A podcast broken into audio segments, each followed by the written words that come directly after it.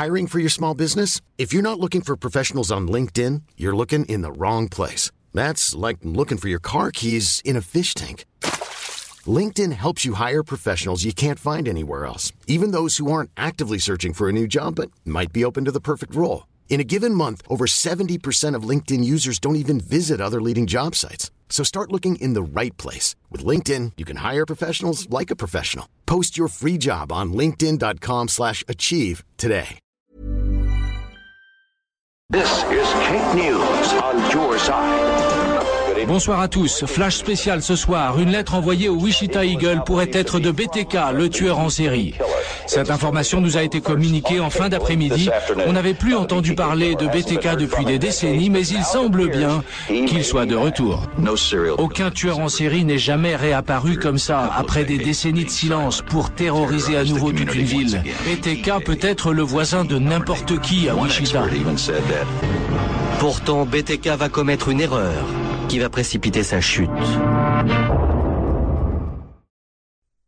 Coucou. Avril 1985, le corps de Marine Edge, habitante de Wichita, est retrouvé dans un caniveau au bord de route, ligoté avec un nœud noué autour du cou. Voilà maintenant six ans que BTK n'avait plus fait parler de lui.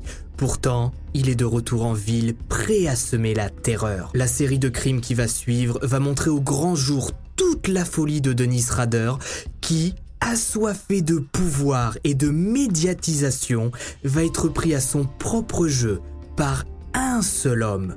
Bienvenue pour une nouvelle HVF.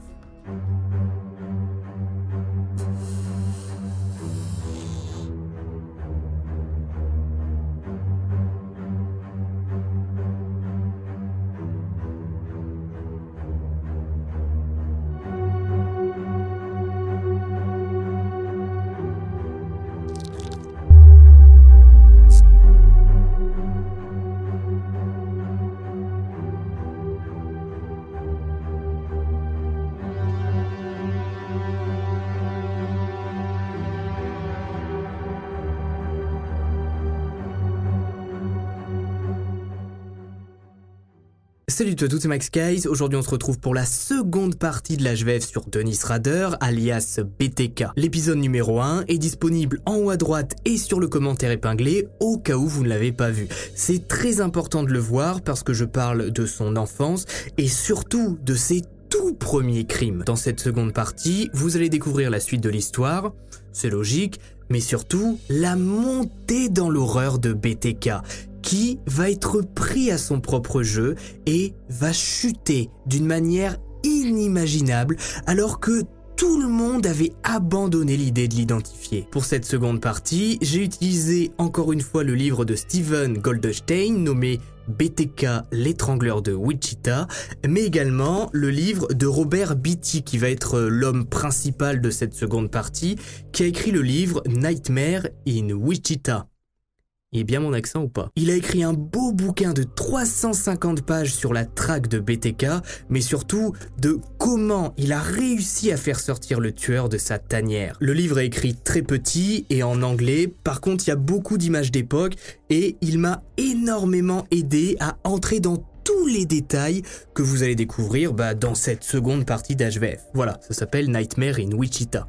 Peut traduire ça par cauchemar à Wichita de rien. Mais c'est pas tout, puisque j'ai également utilisé le livre de la fille de BTK, qui s'appelle Kerry Rosson, et qui a écrit un livre témoignage sur son enfance, sur son adolescence, sur sa vie avec son père, qui était en réalité un tueur en série. Le livre permet surtout de comprendre comment la famille de Denis a réagi à sa chute, puisque quoi de mieux que d'avoir le témoignage écrit d'un membre de la famille de BTK pour connaître sa personnalité? Donc il y avait beaucoup de choses à raconter. Alors installez-vous, n'oubliez pas de vous abonner si ce n'est pas encore fait, ça motive vraiment à sortir ce genre de très long contenu quand on voit que bah on est soutenu derrière, ça fait plaisir et on est parti. Le grand retour. Avant de passer tout de suite au retour de BTK, il est important de comprendre que l'équipe d'enquêteurs en charge de sa traque n'a jamais lâché l'affaire, ou plutôt durant les premières années. Ils se sont même rapprochés du tueur.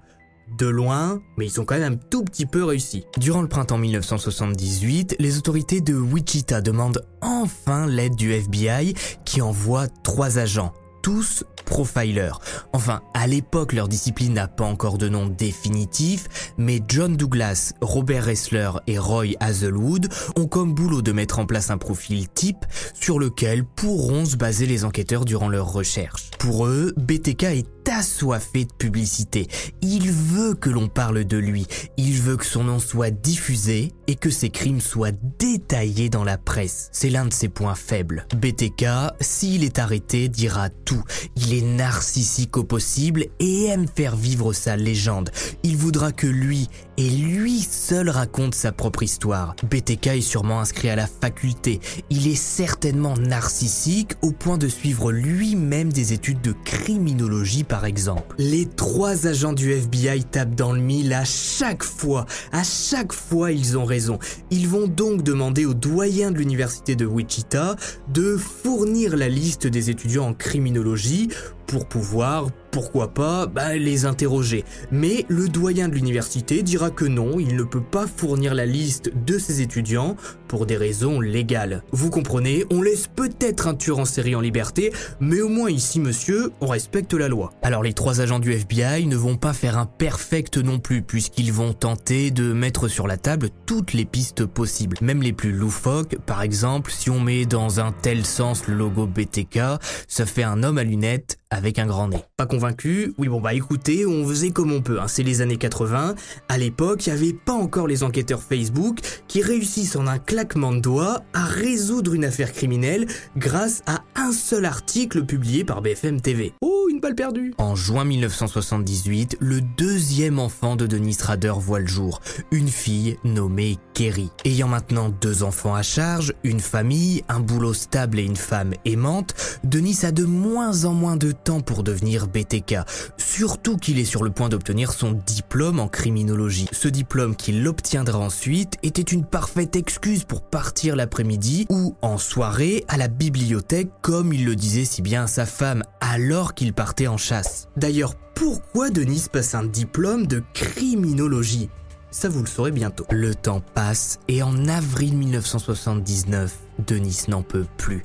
Il en a assez de relire ses histoires, de regarder ses dessins et les quelques photos qu'il a prises lors de ses crimes. Il veut de nouveaux souvenirs. Et ça tombe bien puisque depuis quelques temps maintenant, il a repéré une certaine Anna Williams qui vit au 615 South Pincrest. BTK décide de s'introduire à l'intérieur du domicile le samedi 28 avril 79. Comme à son habitude, il coupe le câble téléphonique, brise une vitre et entre avec son kit d'intervention. Sauf que ce jour-là, Anna ne rentre pas. Fou de rage, il va retourner la chambre et poser une corde et du fil de fer sur le lit. Anna, lorsqu'elle rentre à 23h, en découvrant sa chambre sans dessus-dessous, s'enfuit chez un voisin qui prévient les secours. Sur le moment, les enquêteurs pensent à un imitateur, mais Anna, persuadée d'avoir échappé à BTK, partira vivre chez sa fille quelque temps avant de déménager définitivement. Le 15 juin, alors qu'elle se rend une dernière fois à son adresse, Anna découvre une lettre qui lui est adressée, avec à l'intérieur des objets dérobés chez elle, une série de dessins représentant une femme lui ressemblant, soumise et bâillonnée. La lettre est intitulée Oh Anna, pourquoi n'es-tu pas rentré? Après cet échec, BTK redevient Denis Rader. Il est ensuite officiellement licencié en justice criminelle et criminologie. Avec ce diplôme, il tente d'entrer comme les trois profilers du FBI l'avaient deviné il y a quelques mois dans les forces de l'ordre de Wichita. Mais sa candidature sera refusée. L'attaque d'Anna ayant échoué et son entrée dans la police lui étant refusée, Denis Rader va plonger dans une profonde dépression. Jamais il ne pourra réaliser son rêve d'être au plus près des enquêteurs de Wichita pour voir ce qu'ils disent de lui. Et puis il se dit que pour le moment, il a eu sa dose d'adrénaline et de plaisir. 8 meurtres en 4 ans, c'est quand même pas mal. Il a pris pas mal de photos, a fait énormément de croquis, a écrit ses récits, bref, il a de quoi fantasmer pour les prochaines années. Denis Rader décide donc de se mettre en pause le temps d'avoir un petit peu plus de temps. Et ce temps, c'est son fils Brian qui, sans le savoir, va lui donner, puisqu'il entre dans les scouts vers l'âge de 10 ans. Et Denis, en bon père de famille, l'accompagne. Il se porte même volontaire auprès de l'organisation et devient chef. Vous êtes en train de vous dire où est-ce que ça nous mène? Eh bien, Denis, en devenant chef, participe aux nuits en forêt dans les alentours de Wichita, avec d'autres collègues bien évidemment. Et quoi de plus facile que de s'éclipser quelques heures en pleine nuit pendant que tout le camp est endormi. L'alibi est parfait, mais Denis va aller bien plus loin pour être sûr de ne pas se faire prendre. C'est en avril 1985 que BTK fait son grand retour. Et cette fois-ci, va pas se foirer. L'opération Cookie. Alors pourquoi Denis nomme son opération Cookie? Je n'en ai aucune idée. J'ai lu trois bouquins et personne n'a su l'expliquer. Mais je vous rassure, il va pas mettre sa victime dans un four à 200 degrés histoire de la faire cuire. Mais Denis a accumulé pas mal de confiance ces dernières années. Il va donc oser, pour la première fois, sortir le corps de sa victime de la maison. On est donc en avril 1985, mais ça vous l'avez compris, ça fait trois fois que je le répète. Depuis quelques semaines maintenant, Denis, qui n'a plus vraiment de temps pour traquer ses prochaines victimes, a réduit son cercle de chasse. Il a repéré une voisine nommée Marine Edge, âgée de 53 ans. Cette fois, il la connaît bien puisque les deux se saluent régulièrement et discutent même ensemble quand ils se croisent sur le même trottoir. Cette proximité lui fait gagner du temps pas besoin de la suivre des heures durant, ni de camper devant chez elle.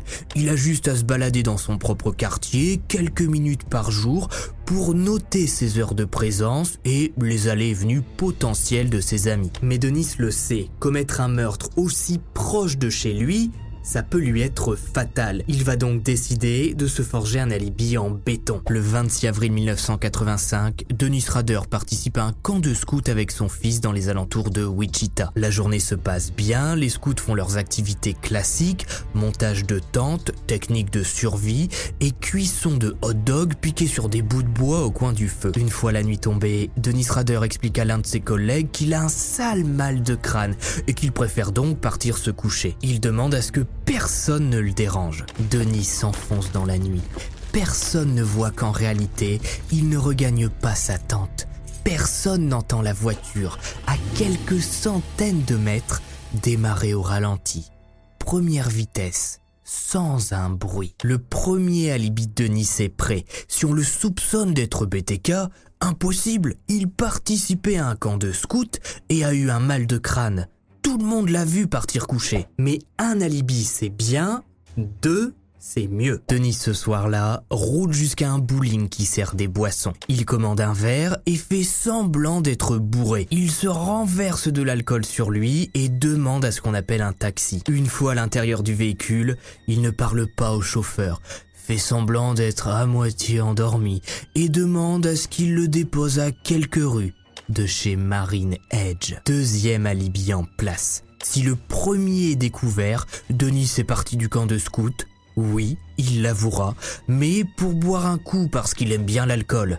Troisième alibi, la preuve, même le chauffeur de taxi le dira, il n'était pas en état de commettre un meurtre, le type était complètement séché. Denis devient enfin BTK. Il est devant la maison de Marine Edge au 6224 Independence Street à Park City, banlieue Si on regarde depuis le satellite de Google Maps, on se rend compte qu'en réalité, Marine Edge habite à littéralement 100 mètres du tueur en série. Jamais Denis n'avait pris autant de risques de se faire voir. Si quelqu'un l'aperçoit dans le quartier à cette heure, habillé de ses vêtements sombres puisqu'il s'est changé entre temps, les enquêteurs risquent de faire le rapprochement et de l'interroger alibi ou pas. Mais malgré la proximité avec son domicile, ce soir-là, BTK va prendre encore plus de risques. Il s'introduit au domicile de Marine, comme à son habitude, mais cette fois-ci surprise, malgré l'heure nocturne, la propriétaire des lieux n'est pas chez elle. Tant pis, BTK décide d'attendre et se cache dans un placard. Oui bon, c'est la même illustration de placard que dans la première partie, ici on est écolo. Dans les minutes qui suivent, Marine rentre, Mais elle n'est pas seule. BTK dans son placard n'est pas prêt à prendre le risque que quelqu'un réussisse à s'enfuir, comme lors de l'attaque de Catherine et Kevin Bright en avril 74. Cette fois, il est dans son quartier et il suffit qu'un seul voisin le voit s'enfuir s'il fait trop de bordel pour finir ses jours en prison. BTK décide d'attendre sagement. Deux heures plus tard, l'ami de Marine Edge part. La dame de 52 ans se met au lit, feuille un petit bouquin, puis éteint la lumière. BTK sort alors doucement du placard et se met devant le lit de sa victime. Il l'observe un petit peu, quelques minutes, puis se jette sur elle. Marine Edge lutte à peine, elle ne comprend rien à ce qu'il se passe et se retrouve avec les mains de BTK autour de son cou. Très rapidement, elle perd définitivement connaissance. BTK est aux anges, personne n'est venu le déranger. Voilà maintenant six ans qu'il n'avait plus commis de meurtre. Ça y est, il a de nouveau réussi. Il décide donc d'allumer toutes les lumières de la maison et de prendre quelques photos de sa victime. Mais ça ne lui suffit pas. Il veut plus. BTK décide d'emporter Marine avec lui. Il la place dans un drap, la met sur son épaule et sort par la grande porte de la manière la plus naturelle possible au cas où quelqu'un le voit. Même si les risques sont minimes, il est 3 heures du matin à ce moment-là. Tout le monde dort et il fait un froid de canard. Marine est placée dans son propre coffre de voiture et BTK prend la route. Le tueur décide de se diriger une fois de plus dans un endroit qu'il connaît bien et dans lequel il est sûr de ne pas être dérangé. L'église dans laquelle il se rend chaque dimanche. Denis Rader en est un membre régulier et il a même les clés de l'édifice parfait pour y entrer et pour s'enfermer à l'intérieur. Marine est descendue dans la cave de l'église, prise en photo dans toutes sortes de positions jusqu'au lever du jour. Petite précision un peu glauque, pour ceux qui iront voir les images sur Twitter, vous verrez que à l'arrière des images de la scène de crime, eh bien, il y a les robes du prêtre de l'église. Voilà, c'est bien glauque. Hein. Au moment où le soleil commence à se lever, Denise comprend qu'il a pris un peu trop de temps en compagnie de sa victime. S'il n'est pas au camp scout au moment du réveil des enfants, il peut dire adieu à son premier alibi. Il charge le corps de Marine dans sa voiture et roule jusqu'aux abords de la ville. Il jettera la pauvre femme de 53 ans à l'intérieur d'un grand tuyau d'évacuation sur le bord de la route. Il va ensuite planquer la voiture de Marine sur le parking du bowling et il reprend la sienne, direction le camp scout. À 7h30, Denis est de retour dans sa tente, habillé en chef scout. Le lundi 29 avril, deux jours après le crime, BTK retourne voir sa victime et piétine le lieu de dépôt avec plusieurs chaussures pour que les enquêteurs suivent une fausse piste, celle de plusieurs agresseurs. Et ça fonctionne. Quelques jours plus tard, Marine Edge est retrouvée gisante dans un caniveau sur le bord de la route 53 de Wichita. Le meurtre ne sera pas relié à BTK dans un premier temps, parce que pour les enquêteurs, oui, le mode opératoire est à peu près le même, mais pas exactement le même, puisque BTK n'a jamais sorti l'une de ses victimes en dehors de son lieu d'habitation. Donc, ça peut être simplement un imitateur ou quelqu'un qui a voulu mener les enquêteurs sur une fausse piste. Le petit ami d'époque de Marine Edge sera dans un premier temps soupçonné, puis innocenté par manque de preuves. Et les enquêteurs ajouteront également que ça ne peut pas être l'œuvre de BTK, qui normalement s'attaque à des femmes jolies, et jeunes. Oui, c'est un petit peu insultant pour notre pauvre marine qui se retrouve ligotée dans un tuyau de canalisation à côté d'une route et c'est limite si on n'est pas en train de dire qu'elle est trop moche pour être une victime de BTK. Pourtant, contrairement à ce que pense une grande majorité des enquêteurs, non, BTK n'a pas quitté la ville. Non, il n'est pas mort. Il vient de tuer de nouveau et il a le champ libre. Plus personne ne le recherche. La cellule spéciale BTK est en pause par manque de financement. 500 000 dollars ont été dépensés pour aucun résultat. Les autorités ont décidé d'arrêter. Le 16 septembre 1986, Vicky Wergel, 28 ans, mère de deux garçons de 10 et 2 ans et demi, ouvre sa porte à un employé de la compagnie téléphonique de la ville. Ou en tout cas, c'est ce que l'homme lui dit. Il demande à vérifier le téléphone, entre et braque Vicky avec une arme.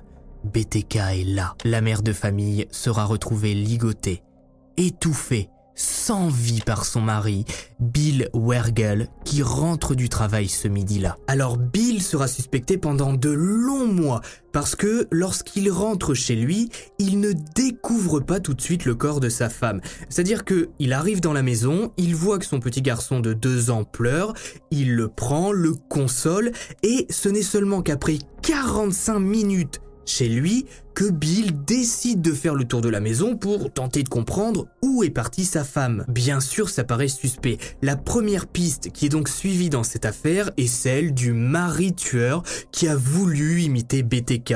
Donc, une fois de plus, le tueur en série est laissé tranquille. Ajoutons à ça que les enquêteurs de l'époque pensent que ce n'est pas BTK qui commet ces nouveaux meurtres, parce que, contrairement à il y a quelques années, eh bien, il ne cherche pas à communiquer avec les médias. Et ces meurtres sont même moins violents. Alors bien sûr, tout est relatif, hein, mais les enquêteurs expliquent ça par le fait que, par exemple, le tueur laisse l'enfant de Vicky en vie, contrairement à la famille Otero qui avait été complètement décimée. Pourtant, vous en faites pas, les meurtres vont continuer. Une nouvelle famille chassée. Le 27 décembre 1987, Marie Fager rentre chez elle après les fêtes de Noël. Elle n'a pas pu passer la semaine avec sa famille pour des raisons professionnelles. Elle a donc hâte de retrouver son mari Melvin et ses deux filles, Kelly 16 ans et Sherry 9 ans. Le crime qui va suivre n'a jamais été officiellement relié à BTK.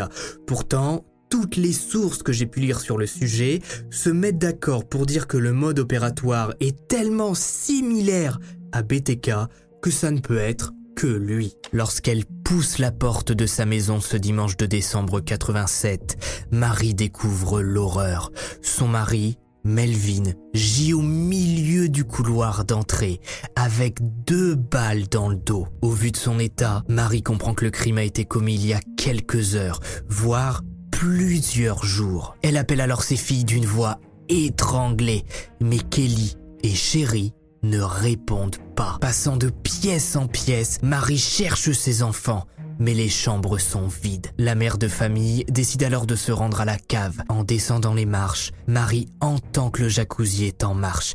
Elle se précipite et découvre ses deux filles flottantes dans le spa en marche. L'eau est bouillante, la pièce est embuée, le bruit des bulles est insoutenable devant cette vision épouvantable. Kelly et Chéri sont ligotés, attachés avec du ruban adhésif et des liens autour du cou. Les secours qui arrivent sur place ne peuvent que constater le décès. Un ouvrier malvéreux sera suspecté du crime puis innocenté. Le 5 janvier, Marie recevra une lettre signée BTK avec à l'intérieur un poème racontant l'agonie de ses filles tout en expliquant par diverses phrases qu'il n'est pas responsable du crime mais que son imitateur quelqu'un de doué. Est-ce que BTK est bien l'auteur du meurtre de Melvin, Sherry et Kelly Ne veut-il plus faire la une des médias par peur de déclencher une enquête de trop grande envergure qu'il ne pourrait pas assumer Ou bien est-ce qu'au final, ça n'arrangerait pas les enquêteurs de passer tout ça sous le tapis pour ne pas affoler la population. Puisque je rappelle que BTK a commencé à frapper il y a 10 ans maintenant, et les enquêteurs n'ont toujours aucune piste le concernant. Mais ça, Denis Rader ne le sait pas. Donc, par sécurité, il se remet en pause. Le dernier crime. 1991. Officiellement, selon les enquêteurs, BTK n'a plus frappé depuis 1977. Le dernier crime lui étant attribué est le meurtre de Nancy Fox. Entre-temps, Denis Rader a changé de job. Il est devenu contrôleur des espaces verts à Wichita. Il dispose d'une petite camionnette et a même le statut d'agent municipal. Il a le droit de verbaliser et de porter un uniforme d'homme de loi. Quoi de mieux pour passer inaperçu? Après tout, un homme de loi qui tourne autour des maisons à l'époque, qui vérifie qu'il n'y a aucun signe d'effraction après l'affaire BTK, Quoi de plus normal? En janvier 1991, Denis Rader se rend au 6226 North Hillside, petite maison excentrée cachée par divers arbres qui l'entourent, faisant de sa locataire, Dolores David, 62 ans, une cible parfaite. À une exception près, Dolores ne vit pas seule. Elle a un chat qui pourrait l'alerter de la présence d'un inconnu rôdant autour de la maison. Pas de souci, un jour pendant son absence, BTK va attirer le pauvre chat avec une boîte de thon et il va purement et simplement lui tordre le cou. Voilà. Est-ce que j'ai besoin de refaire miaou? Hiring for your small business? If you're not looking for professionals on LinkedIn, you're looking in the wrong place. That's like looking for your car keys in a fish tank. LinkedIn helps you hire professionals you can't find anywhere else, even those who aren't actively searching for a new job but might be open to the perfect role. In a given month, over 70% of LinkedIn users don't even visit other leading job sites. So start looking in the right place. With LinkedIn, you can hire professionals like a professional. Post your free job on linkedin.com slash achieve today. Miaou. Dans la nuit du vendredi 18 janvier 1991, Denise joue au parfait chef scout comme précédemment. Il simule une migraine, puis s'éclipse et se rend chez sa future victime. À 22h, Dolores rentre chez elle. BTK l'attend. Dehors, caché dans le petit bois à côté de l'habitation. Mais cette fois, il n'a pas envie de perdre de temps. Il patiente un petit peu, histoire que Dolores se couche et éteigne la lumière, pour ensuite défoncer sa fenêtre en jetant un parpaing dessus. Il n'y a aucun voisin, donc il peut se permettre de faire du bruit. En passant par la fenêtre, BTK tombe nez à nez avec Dolores, qui lui demande ce qu'il fait. Il explique alors qu'il est recherché par la police, qu'il lui faut une voiture et du fric. Dolores accepte de l'aider et se laisse ligoter, mais elle le prévient. Quelqu'un doit arriver d'une minute à l'autre, un amant qui doit passer la nuit avec elle. BTK rentre dans une colère noire, il ne va pas pouvoir profiter d'elle. Plaçant un collant autour du cou de sa victime, BTK décide de l'emmener avec lui pour profiter un petit peu en dehors de son domicile. Il la met dans un drap et la glisse jusque sa voiture. Clac, dans le coffre, verrouillage et départ. BTK est sur la route. Il a pour but de rejoindre la grange abandonnée dans laquelle il sacrifiait des animaux étant enfant. Mais cette nuit-là, une tempête de neige commence à s'abattre sur Wichita. Au fil des minutes qui passent, la neige commence à recouvrir la route et Denis comprend qu'il n'arrivera jamais à destination. S'il se retrouve coincé là, impossible de rejoindre le camp de scout à temps. Il décide donc de se débarrasser du corps de Dolores sous un pont et de venir la récupérer un autre jour. Dans la nuit du 21 janvier 1991, Denis décide de rendre visite à Dolores. Il s'éclipse en pleine nuit de sa tente et démarre une nouvelle fois en douceur. Pour se changer, il a remarqué une petite station-service sur la route. Il s'y gare, entre dans les toilettes et en ressort tout habillé de vêtements sombres. Quand tout d'un coup... Police vous avez vos papiers Qu'est-ce que vous faites là? Moi? Oh, je reviens d'un camp scout. Et je me change, pourquoi? Denis Rader repartira sans aucun problème, laissé tranquille par l'agent qui finalement ne vérifiera même pas son identité. Ce soir-là, il retrouvera en pleine nuit Dolores et lui placera un masque de porcelaine sur le visage avant de repartir au camp. Le 1er février 1991, le corps congelé est découvert. Une fois de plus, le crime n'est pas relié à BTK. La victime est retrouvée ligotée, mais en dehors de chez elle. Et les enquêteurs le répètent, ça ne correspond pas à BTK, qu'ils veulent officieusement bien sûr oublier coûte que coûte. Après Dolores, une bonne fois pour toutes, BTK disparaît des radars. Il faudra un homme, un seul pour réussir à faire sortir le monstre de sa tanière. Cet homme, il s'appelle Robert Beatty et a parfaitement compris la psychologie de BTK. Le sauveur de Wichita. C'est en 1999, huit ans après le dernier meurtre connu de BTK, que Robert Beatty avocat et professeur de droit, donne un cours à l'université de Wichita. Pendant ce cours, il se met à dériver et en arrive à parler de BTK.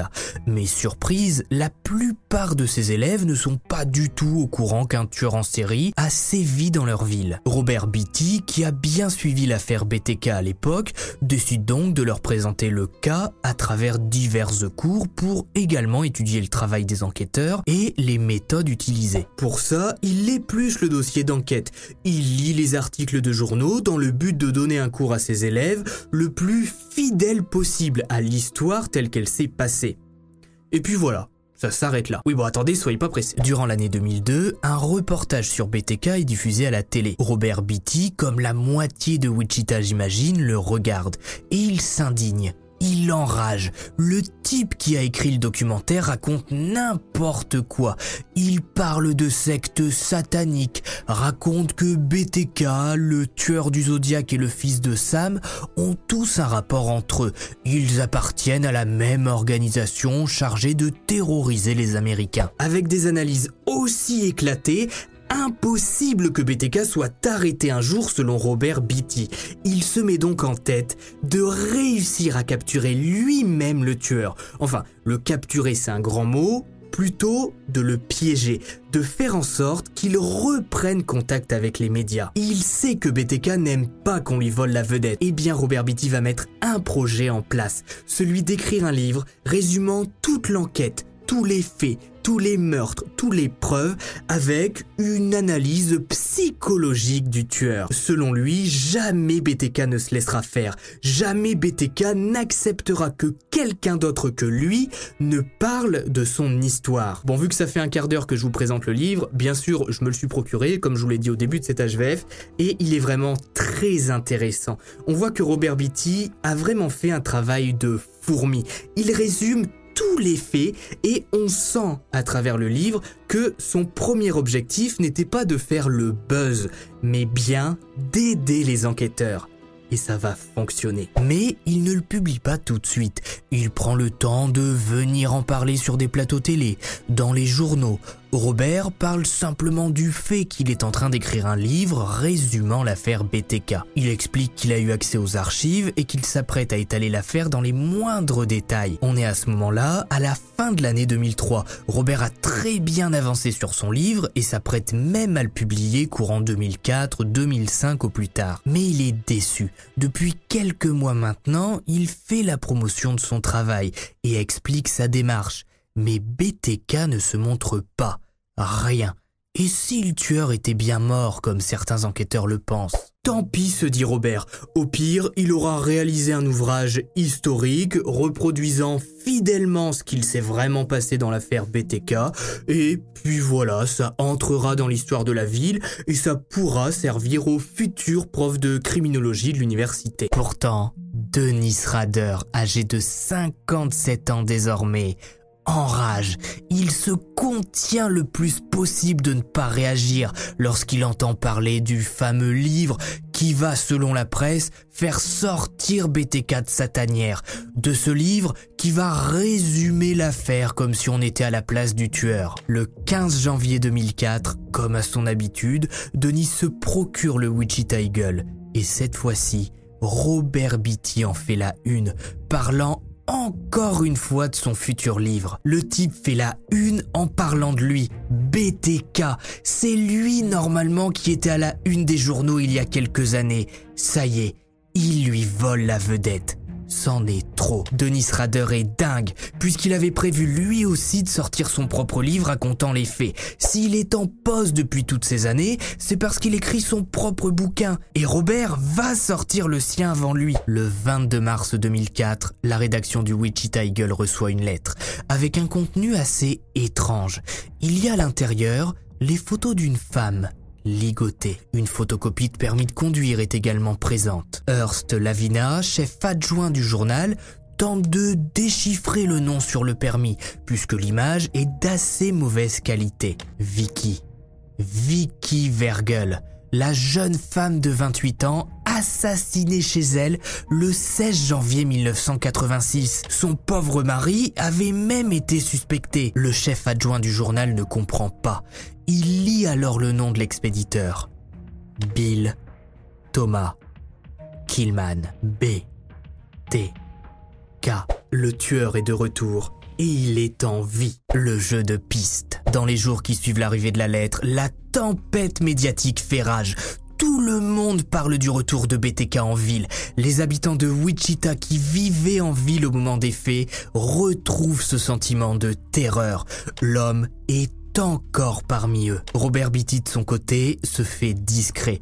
De un, pour se protéger et protéger sa famille, mais il se lie également aux enquêteurs. C'est le moment, c'est maintenant ou jamais. Il faut communiquer avec BTK, il faut lui faire commettre une erreur, n'importe laquelle qui pourrait aider à l'identifier. Denis Rader jubile de nouveau. Ça y est, Robert Beatty est éclipsé. On ne parle plus que de lui. BTK et il reprend goût aux médias. Mais ce retour dérange. Robert Beatty annonce un livre complet sur l'affaire et comme par hasard, BTK réapparaît. Quoi de mieux comme campagne de pub? Et si Robert Beatty était BTK. Au final, c'est pas une piste si bête. Un test ADN avec les prélèvements de l'époque est réalisé. Et face à ce test, Robert ne peut plus nier. Il est au pied du mur.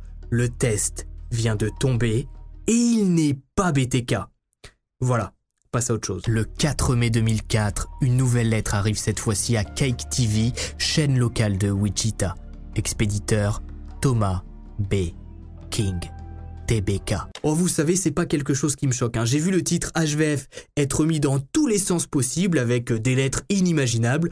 Donc BTK décide de se faire appeler pour une fois TBK, ça me choque pas. Dans cette lettre, il y a 13 chapitres provenant de l'œuvre de BTK qu'il écrit lui-même depuis quelques années. Ce sont d'ailleurs ces lettres et ces œuvres, si j'ose dire, qui nous permettent de savoir comment BTK frappait. Le 13 juin 2004, Michael Hellman, ouvrier du coin, se rend compte qu'un génie a décidé de scotcher sur un panneau stop au milieu d'une route déserte un paquet de céréales spéciales K. Il descend de son véhicule et le décroche. Il remarque rapidement qu'à l'intérieur s'y cache un sac plastique avec des lettres et un mot disant Télégramme de BTK. Michael livre le colis aux enquêteurs qui découvre le récit détaillé du meurtre de la famille Otero que j'ai décrit point par point dans la première partie de cet HVF. Le récit débute par chapitre 1. Mort un matin glacé de janvier. Mais toutes ces lettres ne mènent nulle part. BTK n'y fait aucune erreur. Il fait simplement son auto-promo en montrant à quel point il a été plus intelligent que les enquêteurs, plus fort, plus rusé. La traque n'avance pas et Denis Rader continue de s'amuser et il achète le Wichita Eagle tous les jours pour voir un petit peu ce qu'on dit de lui. Le samedi 17 juillet 2004, un employé de la bibliothèque de Wichita découvre dans un carton de livres des documents signés BTK. Il y écrit ⁇ J'ai trouvé une femelle. Elle vit seule. Je suis maintenant beaucoup plus vieux, mais je frapperai quand même. Un gros coup à l'automne. Pourtant, à l'automne, il ne se passe rien. À cette époque, les enfants de BTK ont bien grandi. Et surtout à son âge, il n'a peut-être plus autant d'excuses qu'à l'époque pour sortir le soir ou rentrer tard.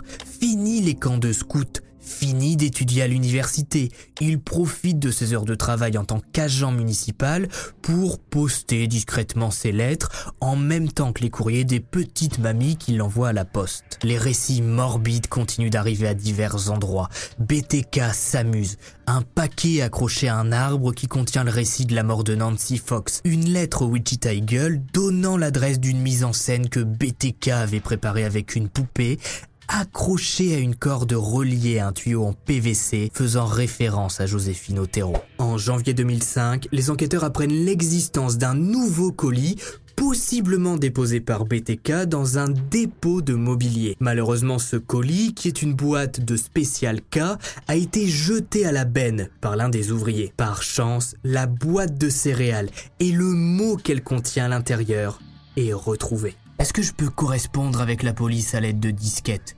Au moins si l'on m'assure qu'on ne cherchera pas à retrouver l'ordinateur de départ. Si vous êtes d'accord, passez le message suivant dans le Wichita Eagle. Rex, ce sera ok. Le message est publié. Quelques jours plus tard, une lettre arrive au Cake TV. Je vais bientôt vous adresser une disquette. Aussi fou que ça puisse paraître, eh bien c'est grâce à cette disquette d'ordinateur que BTK va chuter. La chute du monstre. Pour donner un petit peu de contexte, on est à ce moment-là en 2005. C'est les débuts de l'informatique comparé à aujourd'hui, bien sûr. Et Denis Rader est un homme de 60 ans.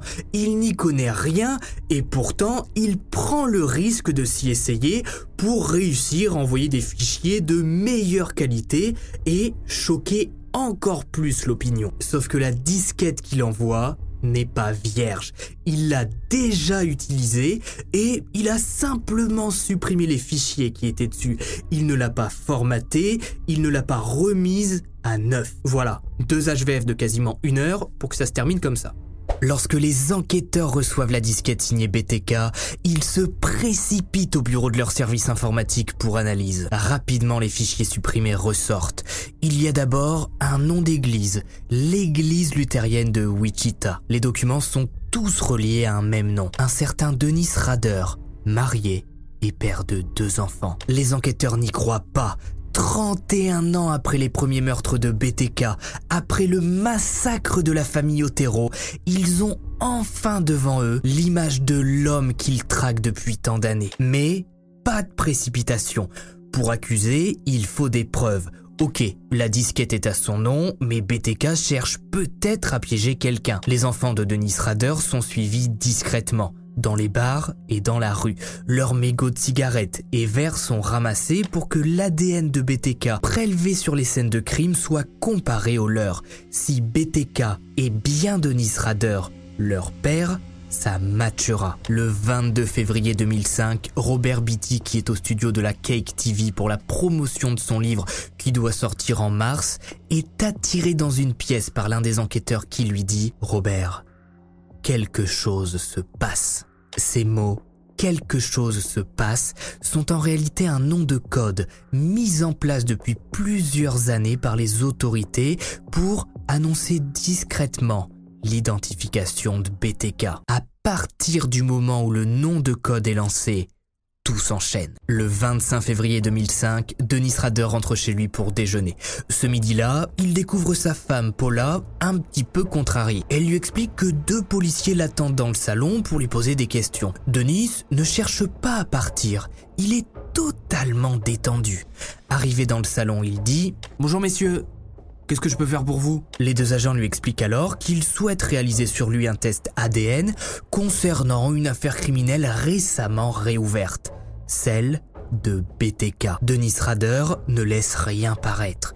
Il ne tremble pas, ne s'enfuit pas, ne sort pas d'armes. Il répond Oh, vous en avez déjà fait 4000 des tests ADN. Je serai le 4001ème, voilà tout.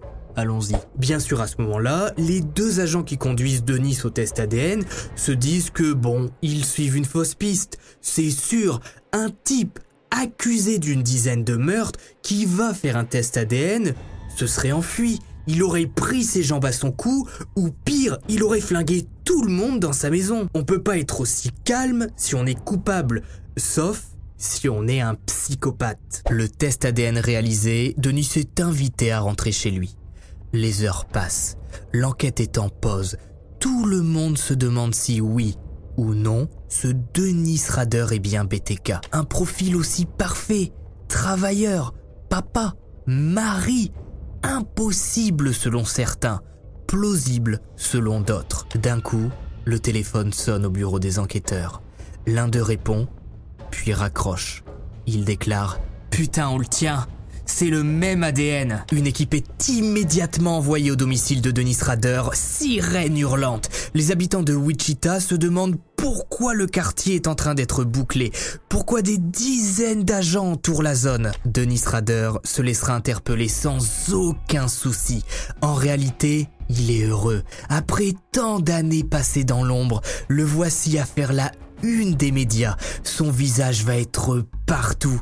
Denis, en se laissant interpeller, entre dans l'histoire puisqu'il compte tout dire. Emmené au poste, l'interrogatoire est filmé.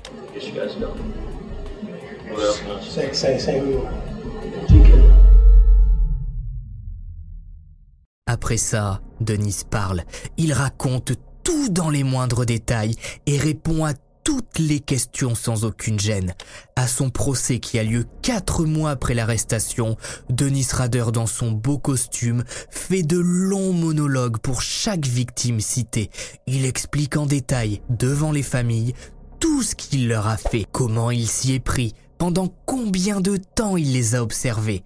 Les proches des victimes seront amenés à témoigner, mais Denis s'en moque. Il boit, rigole, regarde ailleurs, ne montre aucun signe de compassion, n'a aucune émotion. Bien sûr, le procès est ultra médiatisé. Toutes ces confessions sont publiées dans la presse et diffusées en direct à la télévision américaine. Tout ce que vous avez découvert lors de ces deux HVF, la population de Wichita le découvre en détail seulement à ce moment-là. Premièrement, M. Otero a été étranglé. Un sac sur sa tête, puis étranglé. J'ai pensé qu'il était en train de mourir. Alors j'ai poursuivi et j'ai étranglé Madame Otero et j'ai pensé qu'elle aussi était morte. C'était un bazar complet. Je n'avais plus le contrôle. Le vendredi 19 août 2005, Denis Rader est condamné par le tribunal de Wichita à 10 peines d'emprisonnement à vie, avec une libération sous conditions possible au bout de 175 ans, soit à l'âge de 235 ans. À la suite de l'arrestation de son mari, Paula a demandé le divorce et l'a obtenu très rapidement au vu de la situation. Elle a quitté la ville de Wichita pour un endroit inconnu et n'est plus jamais entrée en contact avec Denis après avoir découvert qui il était. Paula vit aujourd'hui cachée à tel point que certaines rumeurs disent qu'elle est certainement décédée, mais ses enfants Kerry et Brian n'ont jamais confirmé la rumeur. Brian Rader, le fils de BTK, vit lui aussi caché et loin des médias. Seul Kerry a ressenti le besoin de s'exprimer sur cette affaire, de parler de son enfance, de son adolescence et même le début de sa vie adulte avec Denis Rader, son père qui n'était autre que BTK. On la voit ici avec Denis à son mariage. Elle explique que son père était un homme gentil, que jamais elle n'aurait pu deviner quel monstre se cachait en lui. Kerry raconte même que le jour où on est venu toquer à sa porte pour lui annoncer que son père avait été arrêté, elle n'a pas voulu laisser entrer l'agent de police, tellement Denis lui avait dit de ne jamais laisser entrer quelqu'un à son domicile en l'absence de son mari. Kerry explique également ne plus jamais avoir revu son père, mais elle échange de temps en temps avec lui par lettre. La dernière envoyée par Kerry à son père daterait de 2017. D'après une interview qu'elle a donnée au journal Slate, Bitika a tenté d'aider sa fille à écrire son livre en lui demandant si elle voulait quelques détails exclusifs sur les crimes. Aujourd'hui, Kerry souffre de stress post-traumatique. 15 ans après l'arrestation de son père, elle fait toujours des cauchemars et tente d'expliquer peu à peu à ses jeunes enfants qui était leur grand-père, puisque quoi qu'il arrive, ils le découvriront un jour ou l'autre grâce à Google. D'après diverses déclarations, Denis ne s'attendait pas à être arrêté, mais ça ne l'a pas plus dérangé que ça puisque suite à ça, comme je vous le disais, il est entré définitivement dans l'histoire. En réalité, il avait même prévu d'archiver toutes ses photos, ses poèmes, ses déclarations et de les mettre à l'abri dans un coffre-fort qui aurait été ouvert au moment de sa mort. Quoi qu'il en soit, BTK comptait donc un jour ou l'autre, vivant ou mort, révéler au grand jour son identité. Aujourd'hui âgé de 76 ans, on dit le tueur en mauvaise santé. Ayant fait une attaque cérébrale en 2018, Denis aurait des troubles de la mémoire et des épisodes de démence. Pour conclure avec mon propre avis, je ne pense pas que Denis savait qu'il pouvait être identifié à l'aide de cette disquette. Je pense qu'il s'est fait prendre à son propre jeu et il était persuadé, à mon avis, que supprimer quelques fichiers sur la disquette comme ça, ça allait suffire. Les honneurs dans cette affaire reviennent vraiment à Robert Beatty, qui a décidé de tenir tête au tueur. Sans lui, rendez-vous compte, hein, réellement, sans son livre, Jamais, je pense, BTK ne serait sorti de sa tanière. Il aurait terminé sa vie tranquillement, aurait été un retraité américain comme les autres. Après deux HVF complètes sur le sujet et trois beaux bouquins de lus, c'est ainsi que se termine l'histoire de Denis Rader, alias BTK. Si vous avez regardé cet HVF jusqu'au bout, mettez prison en commentaire. N'oubliez pas le pouce bleu. Dites-moi ce que vous avez pensé de toute cette affaire. Quelles ont été vos réactions par exemple? Pensiez-vous que BTK allait être arrêté ou qu'il allait se suicider ou bien même réussir à s'enfuir. Merci pour votre soutien, merci à ceux qui ont regardé ces deux HVF jusqu'au bout, merci également à Vision pour le montage de ces deux parties, ça a demandé beaucoup de taf, donc merci, et merci encore une fois de plus à Camille qui a réalisé les illustrations. C'est Max Guys, je ne sais pas si on se voit la semaine prochaine, je suis un petit peu débordé en ce moment, vous imaginez bien, mais n'hésitez pas à me suivre sur Twitter ou Instagram, comme d'habitude, je vous tiens informé. Et puis,